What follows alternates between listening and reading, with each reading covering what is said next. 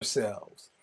More, we've been told anything else to not assert ourselves. You know, sex is not a physical act, it's a mental act at first. I mean, since we're talking about it, do you know how to talk dirty to a woman?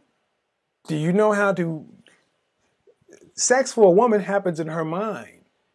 If you want to really, if you see a woman and you would try, you want to go talk to her or, or get with that woman, you cannot go approach that woman like every other Tom, Dick, and Harry is approaching her like with every other simp story. Hey, how you doing? My name is this. Hey, how you doing? My name is this. Can I buy you a drink? Can I do this? Can I do that? Want, want, want, want, want, want, want. Then a guy like me walks up and says, You standing in my spot. What? This is only for the fly people. Why are you here?